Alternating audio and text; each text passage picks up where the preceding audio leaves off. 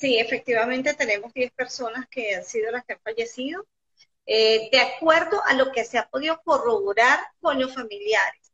Esto es importante decirlo, pues una avalancha de mensajes nos llegaron y que son más, puede ser que sean más, pero eh, la selva del Darién realmente es, eh, aparte de una guillotina, es una zona gris, es una zona donde nadie se mete, o sea, las autoridades no entran, para poder entrar llegan en helicóptero. Entonces, normalmente no están yendo a rescatar cuerpos, hay personas que se van solas y quedan, o sea, quedan como desaparecidos. De acuerdo a los testimonios de personas que han pasado por, por el Darién, señalan que hay muchas personas que han sido afectadas por los ríos o que han tenido problemas de salud. Sin embargo, eso no se ha podido corroborar. O sea, responsablemente sí hay que decir, no se ha podido corroborar que haya más muertos. O sea, se necesita por lo menos un familiar denunciando la desaparición y sosteniéndolo de manera firme. Eh, y además, un, en el otro caso se necesitaría un cuerpo, o sea, sería la otra opción. Sin embargo, no existen las otras, eh, las otras mm, posibilidades como para uno decir, mira, sí hay más personas fallecidas corroboradas son corroboradas por los familiares, eso es importante.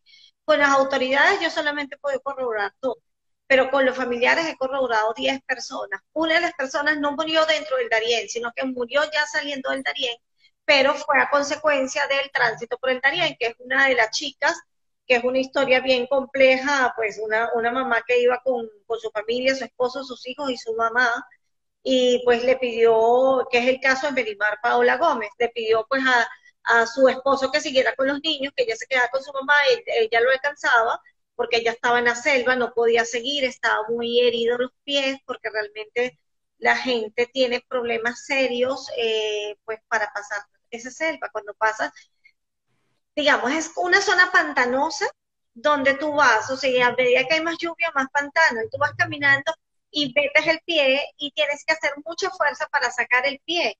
Y eso significa que te vas desgastando, te haces daño en las articulaciones, te hace daño eh, en los tendones, te puede fracturar, te puede tener un esguince o se te rompen los pies. La gente normalmente lleva bota de hule, pero eso no es suficiente protección para una zona tan hostil como, como la selva del Darién.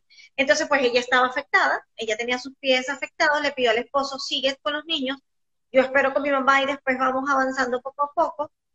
Eso lo hizo, pero ya después ella, ella quedó afectada eh, irremediablemente y eh, le dio un infarto después, cuando ya estaban rumbo a, Costa Rica. Le dio un infarto, eh, por cierto, esto es importante, la mayoría de las personas que están, que han muerto, que han fallecido en el Darién, de acuerdo a, lo que nosotros tenemos registrado, han fallecido justamente por infartos. O sea, las personas se ven muy afectadas de salud eh, al pasar por esa, ese territorio tan hostil. Eh, y además asustadas, claro. porque hay muchas que estar asustadas. Quiero, quiero consultarte, eh, Carola, ya que tú has venido estudiando toda este, esta situación dentro del Darién. ¿Por qué se toma esa vía? O sea, no hay otra opción, eh, no hay otras opciones. Claro, es una vía ilegal, por supuesto. Pero ¿por qué se toma esa vía? ¿Por qué la gente decide agarrar por este camino que ya hemos comentado en millones de ocasiones? Es peligroso, es pantanoso, hay animales salvajes, eh, es oscuro, eh, hay incluso presencia de personas irregulares. ¿Por qué toman esa vía? Mira, fundamentalmente la gente se ve empujada y esto sí hay que tenerlo bastante claro para poder comprender a las personas que se están yendo. Cuando uno ve que miles de personas están haciendo lo mismo, no es por moda ni es por capricho, o sea, y haciendo lo mismo de pasar por por un infierno, porque digamos que el Darién, la selva del Darién es un infierno para la gente, como dices tú, una guillotina, y además una tierra de nadie donde pasa cualquier cosa. Eh, y donde además tú entraste a una zona de muerte. El, momento uno que tú das un paso dentro de la selva del Darién, tú sabes qué va a suceder en ese momento. Tú no sabes si tú si vas a seguir viviendo en los próximos minutos. O sea, tú entraste y tu vida pues está en riesgo. O sea, de verdad, a veces uno analiza la situación, uno dice hasta el tema de suerte termina pues eh, teniendo influencia, teniendo peso, pero además de, la suerte es entender que es un territorio donde sobrevive, es la ley de la selva, sobrevive el más fuerte realmente. O sea, eso es literal, ley de la selva sobrevive el más fuerte. Y el que tiene un poco de suerte también. Entonces, la gente se va para allá, toma la decisión de pasar por toda esa circunstancia, toda esa situación tan tortuosa, no es porque la gente lo haga por capricho, sino porque la mayoría de las personas que pasan por la ruta no tienen documentos, no les han entregado el pasaporte. La mayoría de los que están pasando en este momento son venezolanos. En la, segundo, la segunda nacionalidad son cubanos, la tercera eh, pues son haitianos. O sea, son tres países donde pues la situación es compleja, donde la gente difícilmente puede tener su documentación, donde la gente además son regímenes pues totalitarios, y la gente está en una pobreza extrema. Entonces tienes, este, eh, por una parte, tienes el hecho de que las personas no tienen acceso al documento, no tienes documentación. Y si no tienes documentación y quieres movilizarte, pues no te queda otra alternativa que irte por esa vía.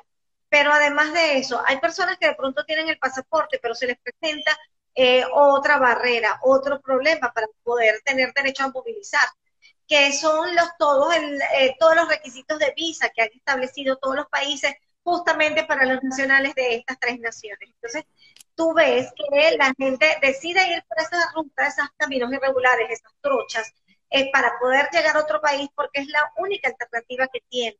A veces mm, hay quienes juzgan, eh, oye, ¿por qué te estás yendo por allí? No lo hagan, no, que lo hacen porque quieren arriesgar su vida. Es que no tienen otra alternativa.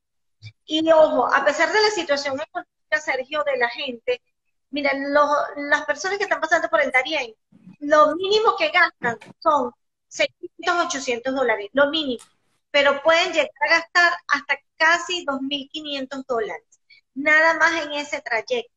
Entonces, tú dices allí, oye, esta gente está haciendo todo el sacrificio del mundo para reunir el dinero, le pide prestado a familiares, amigos, hace todo lo que puede hacer para tener el dinero para irse por esa vía.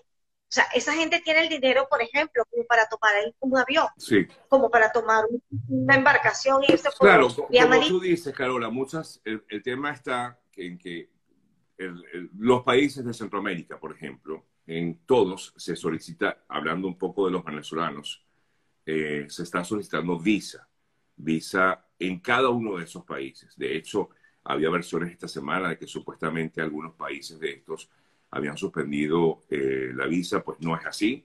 Todos los países de Centroamérica, Panamá, Costa Rica, eh, Honduras, em, em, Guatemala, todos, países, todos estos países piden visa a los venezolanos, incluso Nicaragua piden visa a los venezolanos. Entonces, claro, eh, no hay, digamos, por eso los venezolanos han tomado esta alternativa de la selva de Darién a pesar de lo intrincado y de lo difícil, pues como ya comentaba. Una vez que la gente eh, logra atravesar esa selva, que es aproximadamente según testimonios que nos han dado muchos de los que hemos conversado, porque he conversado con personas que han pasado por la selva de Darién, dicen que son aproximadamente unos seis días. Pero eso no termina allí, porque inmediatamente salen de la selva ¿Qué ocurre con ellos? Bueno, allí es importante. Seis días es un escenario maravilloso. Claro. Seis días es el mejor escenario que pueden tener, porque generalmente son 15 días. Y salen de la selva cuando llegan a Panamá. En Panamá, pues les toca, en unos campamentos, les toca registrar su entrada a Panamá. Están recibiendo, esto es importante, están recibiendo apoyo de traslado dentro de Panamá en unos autobuses. ¿Para qué? Para que las personas puedan movilizarse hasta la otra, hasta Chiriquí, que es la, ya la otra frontera, hacia la zona fronteriza de eh, con Costa Rica. Y se van, logran entrar a Costa Rica y en Costa Rica pues pueden entonces seguir avanzando hacia los otros países, avanza Nicaragua, Guatemala, eh, avanza Guatemala, a Honduras, Guatemala, eh, y después entonces llegan a México, a Tapachula. Ojo, acá importante. Eh, yo he conversado y estoy haciendo como un croquis de, de cuánto tiempo realmente es el recorrido. Cuando llegas a Costa Rica tienes que, si corres con suerte, puedes tener Costa Rica listo en dos días. Pero normalmente la gente tiene que prepararse para estar cinco días. entre dos y cinco días. ¿Por qué? Porque se presenta quizás algún problema para la entrada, te piden una visa, empiezan a decirte que tienes que tramitar esto. Igual pasa, por ejemplo, en Nicaragua y en, en Guatemala también me estaban contando que está pasando lo mismo, que te cobran, por ejemplo, por una visa, pero que no es una visa porque no te están, o sea, no deberían pedírtelo legalmente, no correspondería porque no debería, o sea, no debería permitírtelo, pero las autoridades policiales de la zona lo están aceptando, entonces dejan pasar, dejan pasar a las personas, las personas toman autobuses y pasan. Los territorios que son más, mm, más rápidos para pasar son Nicaragua, pero me dicen que más complejo a la hora de, eh, de las autoridades policiales revisar los, los autobuses. Te bajan eh, de los autobuses y que mm, identifican, identifican rápidamente quién es el extranjero. Entonces, te tienen ya como una tarifa. Y son varios puntos. Entonces, tú tienes que ir preparado, el venezolano que pasa por esa ruta tiene que ir preparado, pues, para saber que en varios puntos lo van a extorsionar, porque finalmente eso es una extorsión. Entonces, le piden, en, le van pidiendo en varias alcabalas, después llegan, pasan entonces al otro país, en el otro país, cuando llegan a Honduras, les toca un proceso, pero ya a Honduras eh, dos días, ya un día normalmente pueden estar ya pasando, igual cuando llegan a Guatemala, pero las autoridades de Guatemala, que por cierto vamos a sacar una información en los próximos días, las autoridades de Guatemala han estado haciendo detenciones de migrantes. Eh, por lo menos el viernes hubo una detención de una buena cantidad de migrantes venezolanos, migrantes de distintas nacionalidades, pero venezolanos había una importante cantidad. Y los están llevando, los están sacando del país. Entonces, es, allí es un tema complejo porque a veces no hay garantía. O sea, después que haces todo ese recorrido que pasaste la selva, llegas y de pronto en Guatemala, te toman en Guatemala y te deportan a Venezuela. O sea, es muy duro, muy complejo y muy triste por todo lo que tienen que pasar los venezolanos. Quiero destacar algo, permíteme, dame un segundito, discúlpame Carola, es importante destacar, amigas, amigos que nos están viendo, y que sé que muchos están preocupados por justamente el paso de muchos compatriotas que, hay, que hacen esta, esta travesía. Sí, en cualquier país puede ser reportado, porque lamentablemente estás cometiendo un delito. Cuando pasas, estás de forma ilegal en un país, eso es un delito. Bien sea en Panamá, si tú no tienes eh, visa y entras a un país de forma ilegal, lamentablemente eso es un delito. Y así como ocurre en Panamá, ocurre en Costa Rica, ocurre en Honduras, ocurre en Guatemala, ocurre en Nicaragua y ocurre en México, en cada uno de estos países que normalmente son los que transitan. No hay ninguna garantía, nadie te puede garantizar de que tú vas a estar tranquilo en ese país, no, porque lamentablemente lo que pasa, Carola, y discúlpame que me eh, afinque un poco esto, es que muchas personas eh, piensan que por el hecho de que eres o has tenido problemas en el país de donde vienes, no solamente el venezolano, sino que otros vienen de Cuba o de Haití, tienes como el derecho de, de, pasar libremente por todas estas naciones. Lamentablemente no es así. Y eso es importante que lo sepan las personas, que eso es un riesgo muy grande que corren, pero bueno, eso es decisión de cada quien. Al final, mira, uno no es quien tampoco para decirle no lo hagas, uno puede orientarlo y por eso justamente hacemos este tipo de entrevistas para orientarlos, presentarles un poco el panorama, pero al final cada quien decide y que tome la decisión que quiera. Sí, efectivamente la gente tiene que tener eso muy claro. Y cuando llegan a México, eh, pueden pasar, tienen que pedir una visa de humanitaria y pueden pasar en Tapachula, donde en Tapachula hemos estado trabajando con el medio en frontera.com, hemos tenido unos reportajes interesantes porque allá hay una periodista venezolana, Durasca Romero, y Dubrasca está haciendo algunos reportajes por allá bien interesantes sobre cómo es la situación de los migrantes. Y los albergues están colapsados. ¿Por qué? Porque los, el Instituto Nacional de Migración tarda eh, por lo menos semanas o meses en darle respuesta a los ciudadanos. Hasta meses, ¿Eso qué es correcto.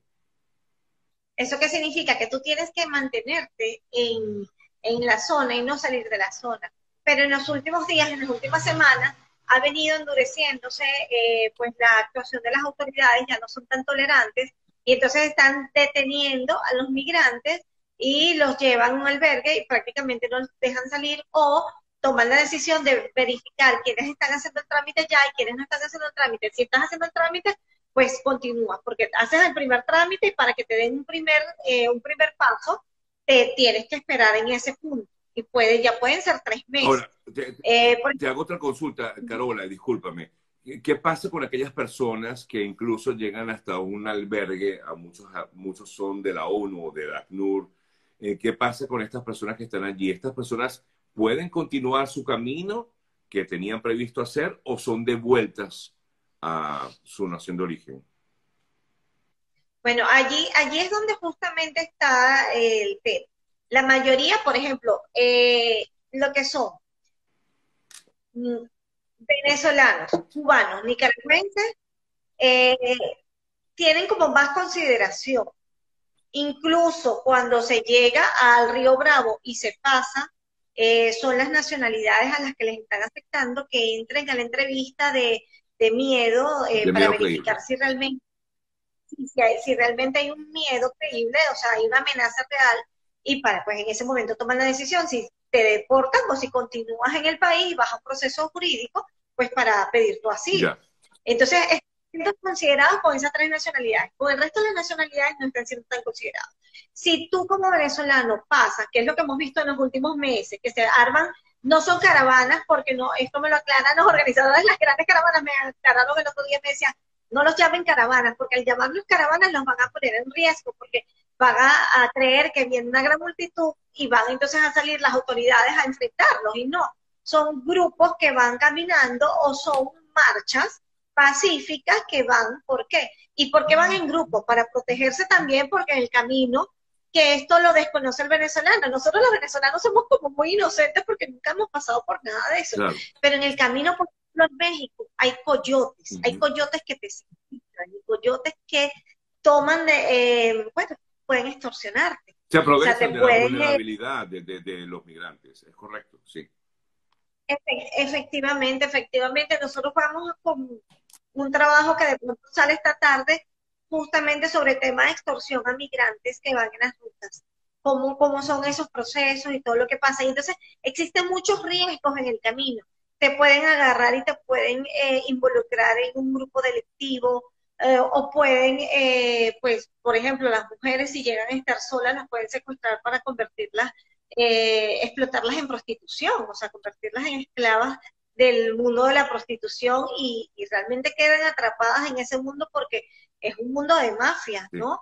Dominados por teles, entonces es como muy, muy complejo. Eh, eh, entonces, Carola, aquella persona eh, que toma la decisión de, de, de, de emigrar de esta forma, de salir, de buscar esta vía, no solamente se expone a todo esto que ya hemos comentado de la selva de Arién, de todo lo que ocurre en cada uno de los países, sino que también tiene que tener, oye, muchísimo dinero encima.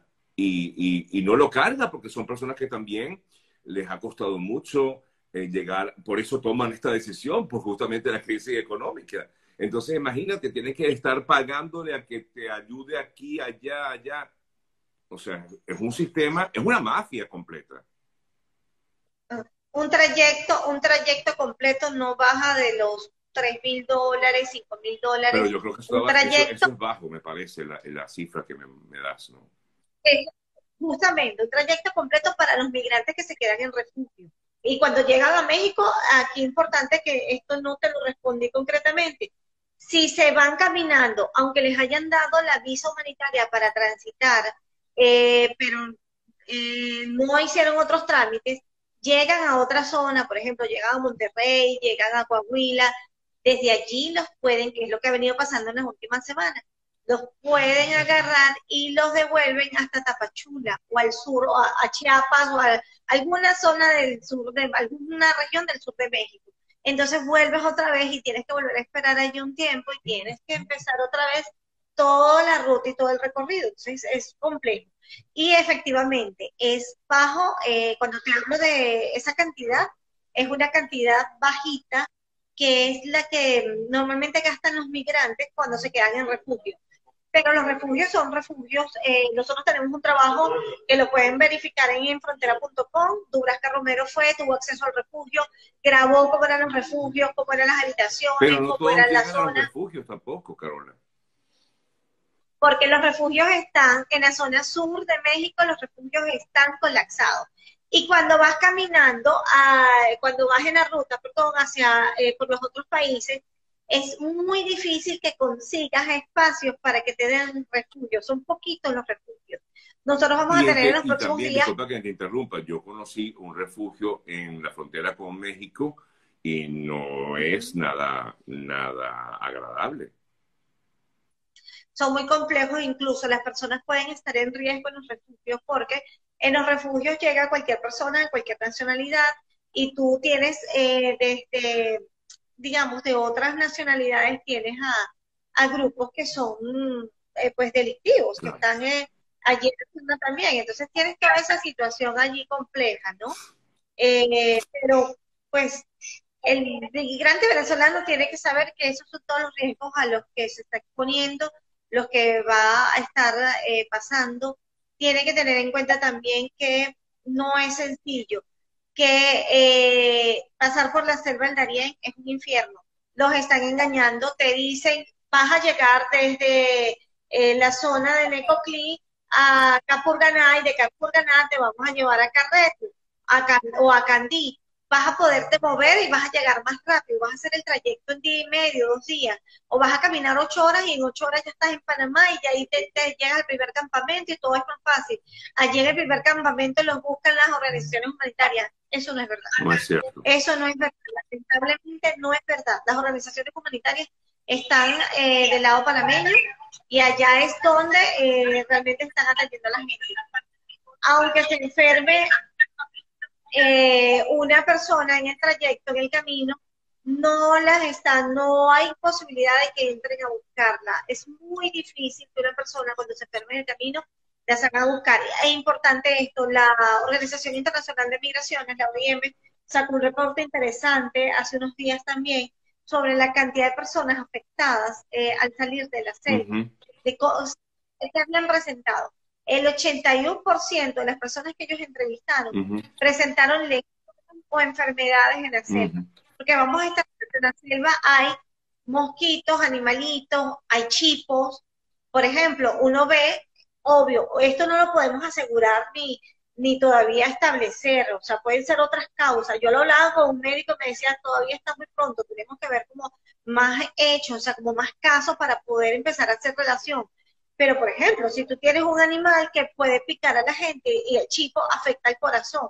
Claro. O sea, tú puedes tener, puedes tener esa, esa condición de salir enfermo en la selva, enfermo para siempre. Entonces, es, es importante que la gente entienda que si va a tomar este riesgo, es un riesgo alto. Muy alto.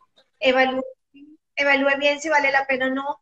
Eh, traten de, buscar las alternativas. Las autoridades de Panamá y Colombia, desde hace un año más o menos, han hablado eh, o lo tocaron, solo que no es un tema que, se, que, ellos asoman mucho, ¿no?